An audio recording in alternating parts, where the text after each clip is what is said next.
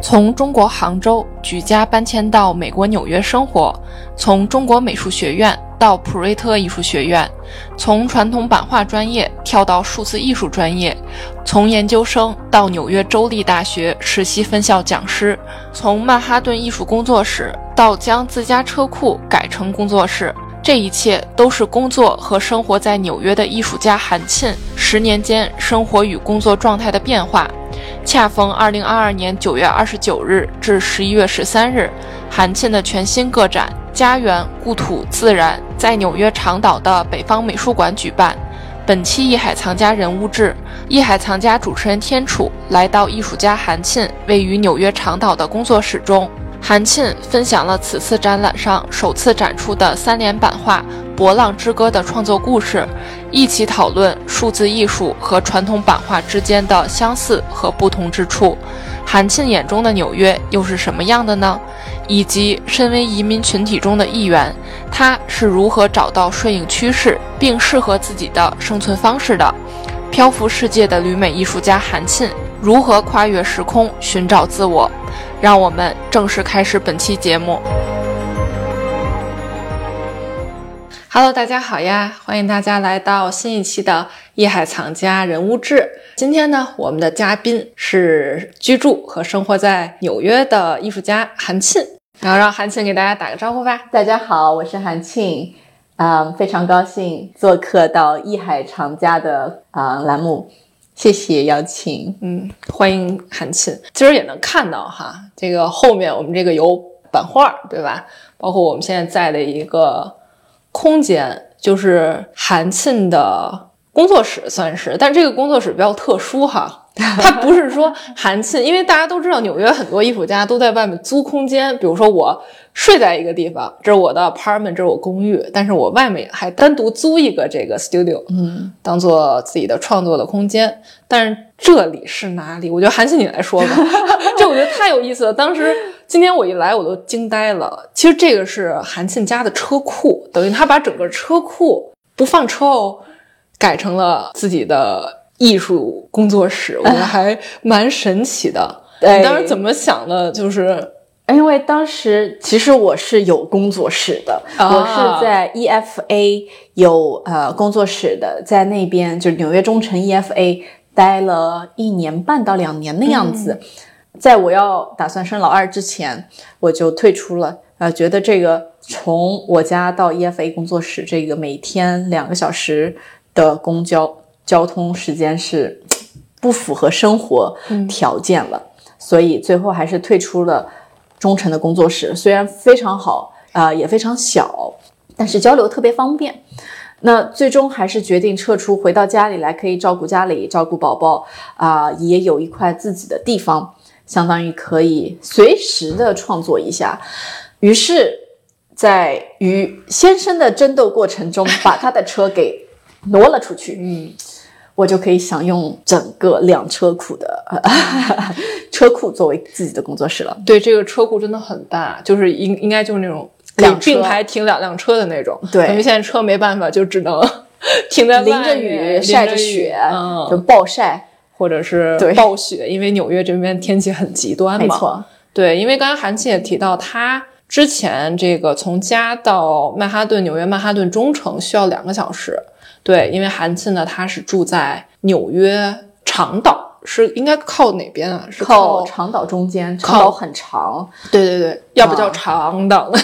对，就从中间到呃纽约城曼哈顿，那需要。呃，火车一个半小时，再加上呃，加到火车站和火车站到工作的地方。嗯，那么我的这个通勤之路也继续了三年，就是从刚到纽约的时候，因为我在啊 Pratt Institute 读书，在布鲁克林，从长岛转车到布鲁克林，再转火车，再转地铁，再走路。下雪还要踩着雨雪靴在呃泥泞的道路上走，嗯，到 Pratt 上学，嗯，后来又 TA 了一段时间，给教授打工了一段时间。就那三年期间，虽然住在纽约，但是这个通勤肯定也比得上在北京的生活，就还是蛮痛苦的。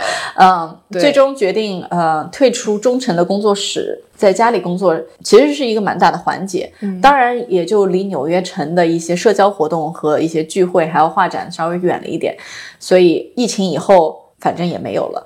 对，大家社交都通过在网上嘛，在网上那就无论你在哪都可以了。嗯，这个是一个很大的转变，也让我觉得生活在纽约乡下吧，啊、应该这个是属于 suburban，叫郊区。市郊，市郊嗯。市郊的环境，呃，有一个比较好的落地点，就是既可以嗯兼顾自己的工作，教书在大学教书，啊、也可以兼顾嗯、呃小孩子的接送，嗯，也可以就是抓紧个几个小时每天，省出来通勤时间，我可以随时回到家，比如开车十分钟，呃对。就回到家，我可以抽出那么两三个小时，一两个小时，我创作一下。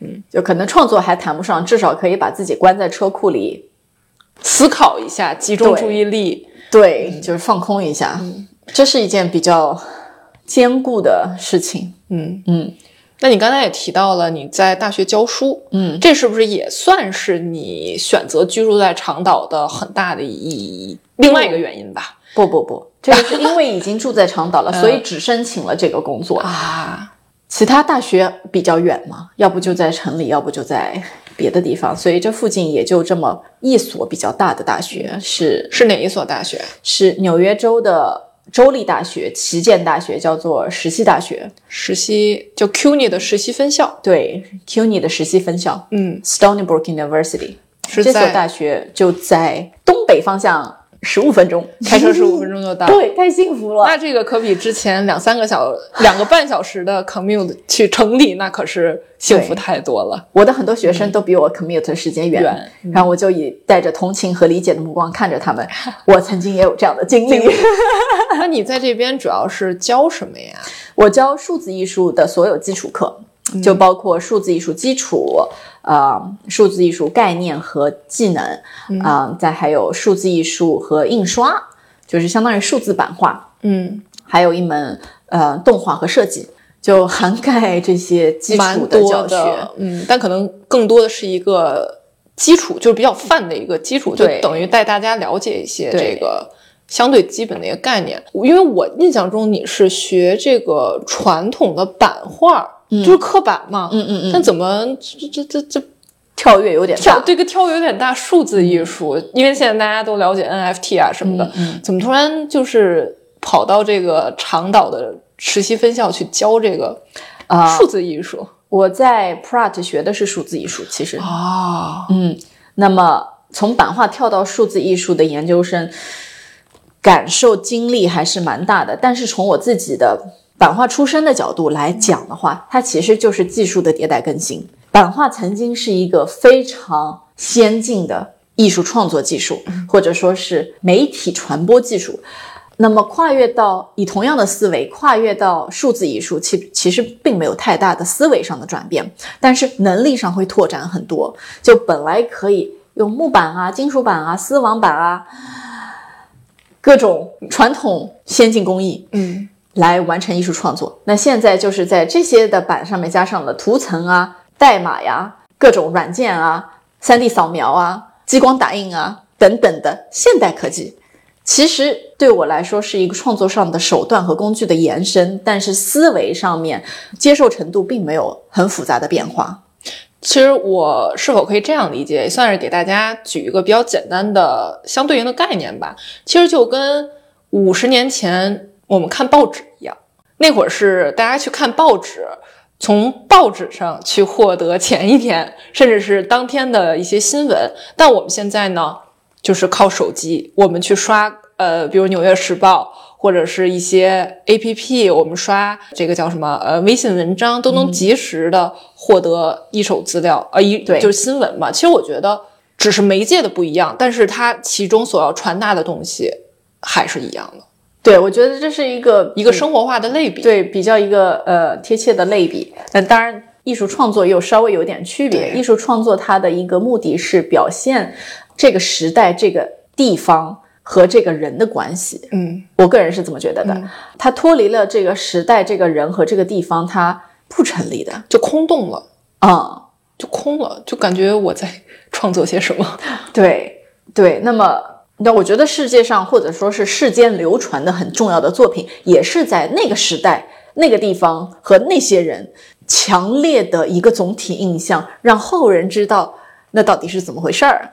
那对于我们现在的艺术家来讲，就是我们身处在哪里，我们的时代是怎么样的，以及我们周遭的环境是怎么样的，这些东西媒介和素材要有机的融合在一起，那才是未来五十年看得见的东西。嗯，那你个人是理解是？那你这个感触这么深，是不是你的作品就包括你？因为你本科是在中国美术学院学习的版画，版画专业。本科以及到研究生都是这个版画专业，嗯，可以说是一半为了家庭，一半为了自己去来到了美国，就完全换，就一瞬间换了一个天差地别的一个环境吧。哎呦，这个天差地别用的有点，我怕被人喷，但是但但我就大家理解就好。但可能创作是否也受到了这样的一个地理上、生活上所有上的一个大跨度的一个转变，就是你的创作会不会随之？而产生影响，就像你刚才说的，艺术一定要跟当时的那种心境、环境，甚至是当时流行的媒介，就是所有吧，就是当时的那种因素相关的。我非常认同。我我个人觉得，艺术对于我为什么这么重要，以至于就是换了地方，换了呃，就是生存环境，换了工作，甚至换了专业，还可以继续下去，就是因为不管在一个什么样的人生条件上。艺术这个出口，就是把内心的一些想法和不平，或者说是困惑，还有理解，作为一种生活的慰藉一样的出口，就是可以把它记录下来。那么在记录的过程中，是一个对自己的认识，对周遭环境的认识，以及考虑，比如说我这个人，他处于什么时空，什么历史阶段。到底这个十字交叉点在哪里？就是我，我其实也是一个一直在对自我更新、自我认知的这么一个过程。那么通过艺术作品的这个探索过程，那么可以知道自己到底是怎么回事儿。所以这么多年下来，其实到美国现在快十年了，每一次作品的迭代更新都是对一个自我认知的一个深入的理解，这点特别好，就不再会那么迷茫或者那么痛苦，或者说不知道自己怎么回事儿。那后来我就把这个过程，就我我就理一下这个创作过程到底是怎么样，嗯，把它作为一个课程，特别有意思，呃，我就借用我做呃数字艺术设计这门课的一个课程大纲，就是把如何找寻自己的生命的颜色，自己到底是什么形状、什么材质，就把人给艺术元素化了，嗯，就把一个人分解成颜色、材质、形状。边角以及那个叫构成，嗯，把这些元素化了以后，突然发现学生对自己都特别特别满意了，那么做出来东西也就自信了，不会去随意就是摘取一些大师或者说身边的元素来硬拼硬套，那些也不是他们自己的东西。那么这个创作过程对我自己的帮助就是理清自己是谁，了解自己，接受自己。那么整个过程就是带给。学生或者说是学生是我的第一观众啊，或者说带给我的呃就是观众也好，藏家也好，就是有一种对自己的认知、接受以及应该说是和解。嗯，就首先我觉得无论在哪个环境下，无论你是不是艺术家，首先要对自己有一个了解，就是搞清楚。嗯，或者说是自己的位置也好，或者是搞清楚我自己这个人本身也好，才能说去与这个世界去相处，与这个世界去交流。对，我不知道是不是这个意思哦，特别是，特别是，所以每次作品的迭代更新，还确实和嗯自己的生活经历挺有区别的。在杭州的时候，啊，用央美的一个前辈，央美还是国美？央央美，央美的前辈，呃，他知道我是国美的以后，他说。我知道你们国美的老师是可以走过半个西湖去喝一杯茶的，啊，我说就是这样的呀，他就非常不可思议，为什么呢？他说北京的时间不是这样安排的，有很多会议和很多那个呃任务要做，没有这样子的闲心。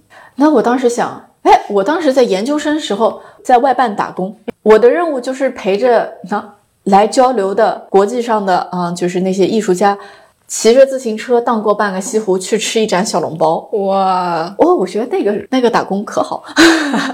这个我也是了理不太能理解。虽然我不是中央美院的哈，但我也在北京上的大学。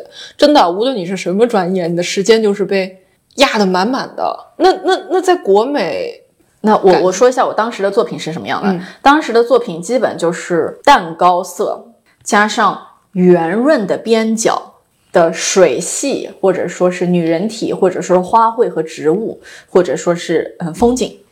那后来怎么就变成这样了呢？对啊，就感觉你，我听你的描述，好像你之前在杭州就本科、研究生期间创作的作品就是水灵灵的，就感觉就像杭州这座城市一样，对有烟雨蒙蒙，然后水灵灵的那种南方的那种感觉。非常非常是，我现在也创作不出来那样的水平了啊、那种嗯，就是柔嫩娇美，嗯，对，充斥着梦幻和嗯色彩的这种活在泡泡里的感觉，啊、现在是就见过大风大浪了以后，这泡泡就被吹灭了。所以呢，啊、其实在美国来了以后，先有一段的非不适应期，不适应期，再加上自己从一个女女孩的身份转到一个妈妈的身份，这其中接受自己的过程还挺难的。我在 Pratt 的时候，没有人知道我结婚生孩子了。我就是把自己的整一个心思先把创作上面、学习上面先放上去，等到快毕业了以后，同学才恍然大悟，原来你都有孩子了。嗯，那会儿其实没有接受这个作为自己是妈妈的身份，直到生完第三个吧，恍然自己觉得是女王，就有这样子的自信，就是也是从创作中找到的自信吧，我觉得是。我觉得就像你刚才说的，你经历过一个。本来我在杭州生活的好好的，对吧？我有我稳定的学业，我毕了业，我相信我也有我自己的这个小的对打工作室对，对都很好。怎么突然把你从就相当于拎着你的脑袋直接给拽到了地球仪的另外一端？呃对 就这种感觉，可能、嗯然后你又经历了一个自我了解、去自我剖析、这样的一个过程，嗯最终可以说是融入了这里吗？或者说是？呃我觉得不是融融入嗯啊、就是之前我看一本书，印度人写的，特别有意思。他讲美国是一个大熔炉，这句话是一个悖论，为什么？它不是熔炉，它就比如说你煮一锅汤，它都融进去了，它并不是，不是融进去，它是一盘沙拉。像一盒粒粒分明的炒饭，对肉丁儿是肉丁儿，呃，那个豌豆是豌豆，萝卜丁儿是萝卜丁儿，米饭是米饭。它的比喻更有意思，它指的是沙拉，就是番茄是番茄，啊生菜是生菜，啊、坚果是坚果，最后需要加一个沙拉酱把它们拌起来。而这个沙拉酱的，我理解的情况下就是不同的政治条件，就美国的政治条件，因为一直在迭代换代，就这个党那个党的，嗯，对对好对，，那不同的沙拉酱，不同的 seasoning 会给不同的蔬菜水果们以不同的感受和味道。味道啊，这个特别有意思蛮有意的形容。思的。所以我觉得我们在这儿，它没有一个真正的融合，总是在分隔之间的互相妥协，或者说是分隔之间的互相合作吧。嗯，那我们华裔跟别的族裔在某些利益相关的方面就可以合作，就比如说和犹太人在对待小孩的学习问题上啊，大家都是比较呃内卷的。比如说针对学区的一些政策上面，我们就可以和呃犹太人和印度人谈的很谈得很好，大家一起要求学区做一些改变，嗯嗯。那这些都是呃共同利益哈。对，所以就是沙拉酱拌得好就好，沙拉酱拌得不好。就不好。好像可能因为毕竟作为外来人嘛，在美国嗯。还是要先把生存的问题解决掉，对。又要教书，又要带孩子，又要顾家庭，那么可能这个好不容易抽出来的这个艺术创作时间，只要一开始这个东西就想投，今天投入一个小时，明天投入两个小时。后天投入三个小时，就越来越想去投入更多。对，嗯，这套作品我我我觉得已经回到就是在中国美院本科时候那种创作的这种激动激动，呃，因为很长很长时间没有这么专注的只做一件事。那除了就是的的只是上班时间只做一件事，那上班之后还有很多呃柴米油盐的事情就不说了。就早上过来到 studio，把音乐放起来，手套戴起来，机器摊开来，刀摆起来，然后就进入工作状态。就中午吃一个小饭，可吃可不吃，然后在下午到接娃的时间点就，啊，今天歇业了。等到娃睡了，又可以再开工一会儿。嗯，那娃睡了，大概是那段时间，我先生还挺支持我的，所以他八点钟就把娃带走了。那么搞到十点睡觉，那我八点钟可以工作到十二点。但是我后来发现，刻板这个事情是体力不支，就腰酸背痛，因为基本上会。大部分时间会维持一个姿势去刻，对，嗯，就是低着头弯着腰，或者就站着。如果尺幅太大，尺幅大得站着。对，嗯，他所以他的一个体力上的极限就是肩胛骨里面的肌肉，它一直是处于松散的状态。每一刀刻进去，其实肩胛骨的下缘往前挪，对吧？摩擦一下，相当于对，你也磨磨磨。那么几个小时以后就 要松松筋骨啊，怎么样的？就为了这套板。就加了两个运动，我就报了一个羽毛球的小班儿，去活动一下这个上半上上身。嗯，对，然后就是在在那个打得很菜，但是 也可以也可以那个嗯，就是好歹开开肩。所以哎，艺术家也不容易。大家总觉得艺术家无论是画画还是这个刻板，嗯，总感觉就往那儿一坐，就感觉哎呦，不就是刻刻板。刷刷那个呃笔，但其实不容易。就是你就想吧，我在家洗十五分钟的碗，保持一个姿势，我都已经不太行了。对，但现在感谢科技哈，咱有洗碗机了。但你想想，就是洗碗你只需要十五分钟，那么刻板画画你需要维持这个姿势一个小时、两个小时，甚至更久。对，真的艺术家还。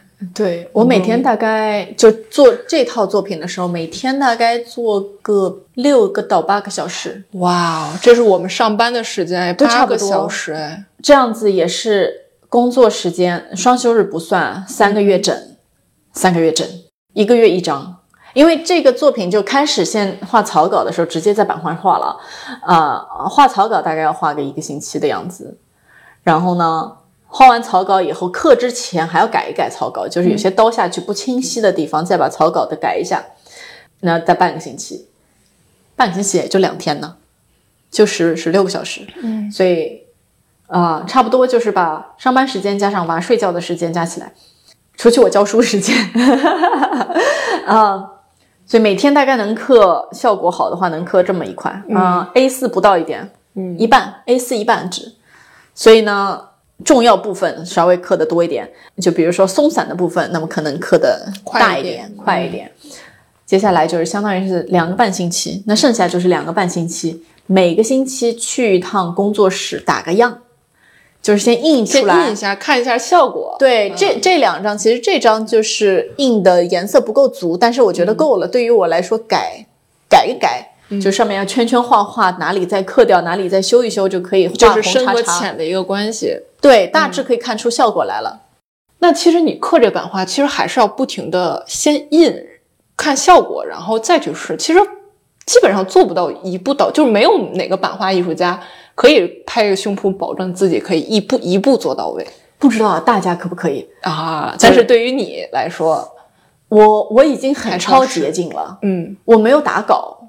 我我是直接往板上画，我甚至都没有想好第二块、第三块怎么样，我就先把中间那块我想要做一个大漩涡，然后人类不管是男性、女性那种挣扎着往漩涡里跳，但是又不清楚漩涡里面到底是什么的未知的一个未知的一种激动，嗯，画出来。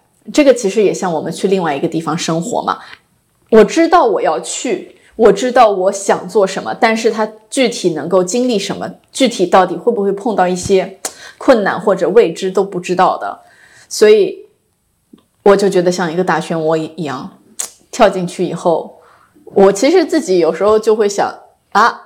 我是哪一个呢？有时候我就是奋不顾身就往里跳了，有时候我在边上先缓着，先坐一下，先看一下，对，看人家下去怎么样，看一下漩涡里到底有什么，对，跳下去的人，哎，都怎么了？对啊，对。那你当时来美国，你是往漩涡里看了吗？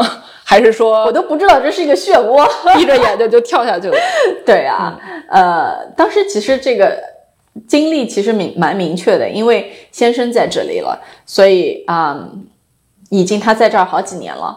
那么我我不觉得呃婚姻是可以持续进行的。如果两个人长期分居的话，那我我的选择挺明确的。当时我就把国内的一个小小的版画工作室给卖了，当时还是美院的时期创业的一个小小版画工作室给卖了，那么就直接过来了。过来以后就又读了一个研究生，当时想版画已经读到研究生了，那么就读一个别的专业吧。所以就选择了数字艺术，那也是挺开阔眼界的。就是整一个从版画也是技术嘛，从一个比较经典的技术转到现代的技术，那么包括了很多啊软件啊、代码啊，还有投影啊这些呃能利用的现代技术。呃，对我自己来说就是一个版画的更新版。因为在美院的时候，把所有的版画技术都学了一遍，传统的对，不管是木刻还是十年的一些经历，以及原来的作品，还是丝网版，都还是输送输送到里面去了，就 feed it 艺术作品。就像，但是如果讲到我们现代这个复制的概念，又我觉得完全不一样了。它因为它已经没有这个版的载体了，它就是一个图层，非常它的虚拟性和那个流动性就更强了。其实美国来以后，我就一直是在做数字艺术或者和数字艺术相关的教学工作。那么回到这次刻板啊，我就一种非常落地的感觉。数字作品你可以随时抽掉自己作为一个艺术家的状态，然后再投进去。但是这个版画真的木板在你手上，你不能说就是没有完成的时候就离开，那它真的是未完成，它就摆在你桌上，不是摆在电脑。的桌面文件上，它很小，电脑桌面文件很小，但这里占地很大。我不把这个桌子腾出来，我没办法做别的事情。呃，这个就是一次性一气呵成，三个月时间没有间断，也是一个创作上的非常大的一个推进。嗯，那刚才你也提到了，其实就是因为你都读了，既读了数字艺术，也读了这个传统的版画。你刚才也提到了对比，那可以深入一下这个对比吗？就比如说，就可能刚才咱说的有一点抽象，就有没有具体的例子？电脑上的文件夹和你在实际的桌子上这个工作，对于你来说，可能最大的区别或者最大的挑战是什么？昨天我还在跟学生聊这个问题。昨天那个我们。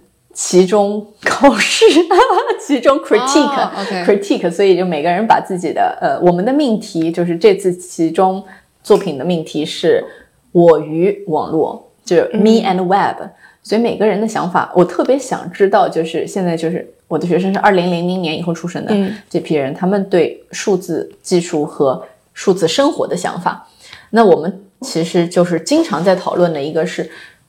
传统艺术和数字艺术它的并存性，我我也觉得，嗯，大家基本上的认同啊，就是我跟他们的是一个讨论关系，我特别想知道他们到底是怎么想，怎么想，嗯呃，因为我们怎么想，其实对于他们来说，可能已经不是同一个味道了。他们的生活，就是我说指的是零零年以后的学生的生活，是数字是现实的一部分，现实是数字的一部分，这两个是并存的，基本来说。所以它既可以存在于网络上是真实的自己，也可以存在现实中是网络的真实。那么一个，那比如说，原来我们有就是比如说网络人格，或者说是现实是另外一个人格，网络是另外一个人格。但是对于嗯现在的网络生活以后，现实和网络还是统一人格的。我们有一个 Discord 的呃班级社区，就是我的学生。每个学期都会组一个 Discord，就是在里面就像微信群一样 讨论讨论。哎，这个作业怎么做？这个作业要不交？这些问题，这里的人格和他线下的人格是统一的。所以，当我们在讨论数字艺术作品的时候，它它存在于数字的云端，它的复制性是无限的。那版画其实它还是有一个版这么一个载体，它这个版它不能无限，它有一个印量。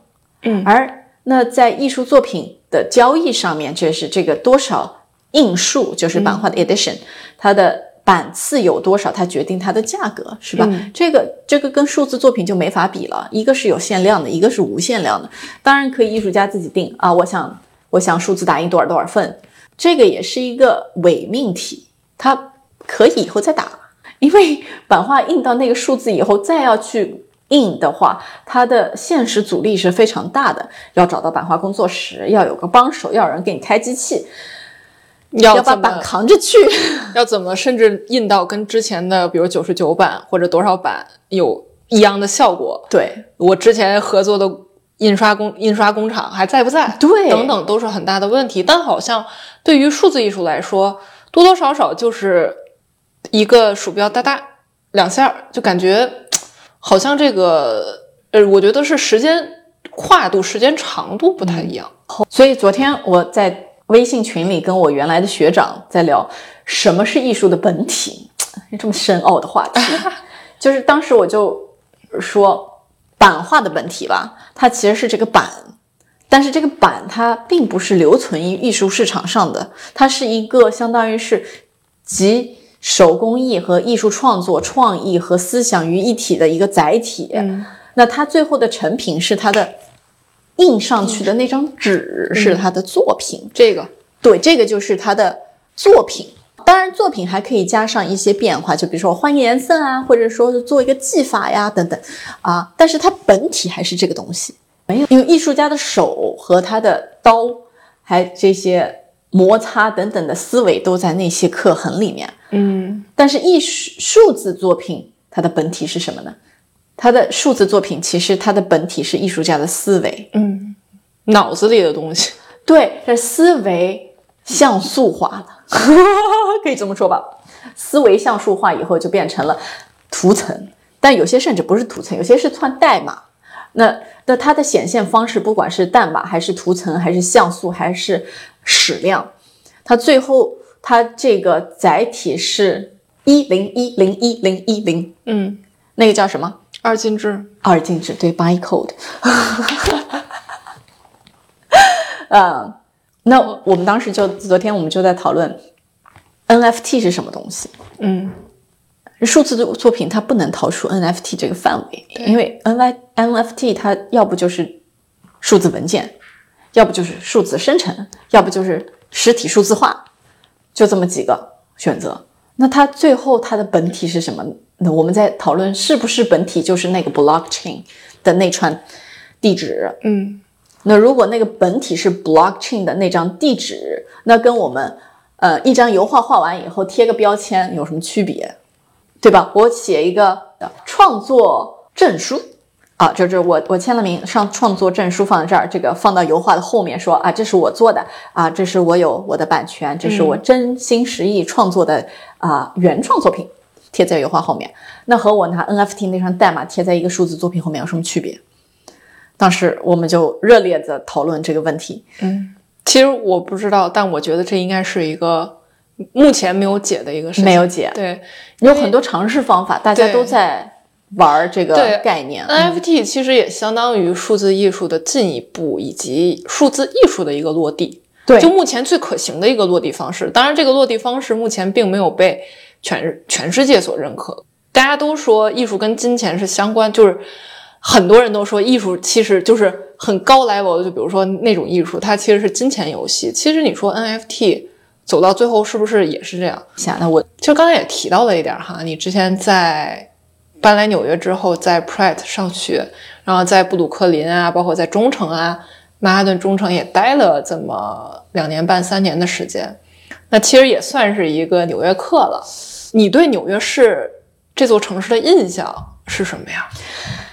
当时我在 Pratt 的时候有一个调查问卷，说你喜欢纽约多少百分比？那我当时说百分之五十吧，调查问卷是呃，就是国际学生部的人，他问那你不喜欢的百分之五十是什么？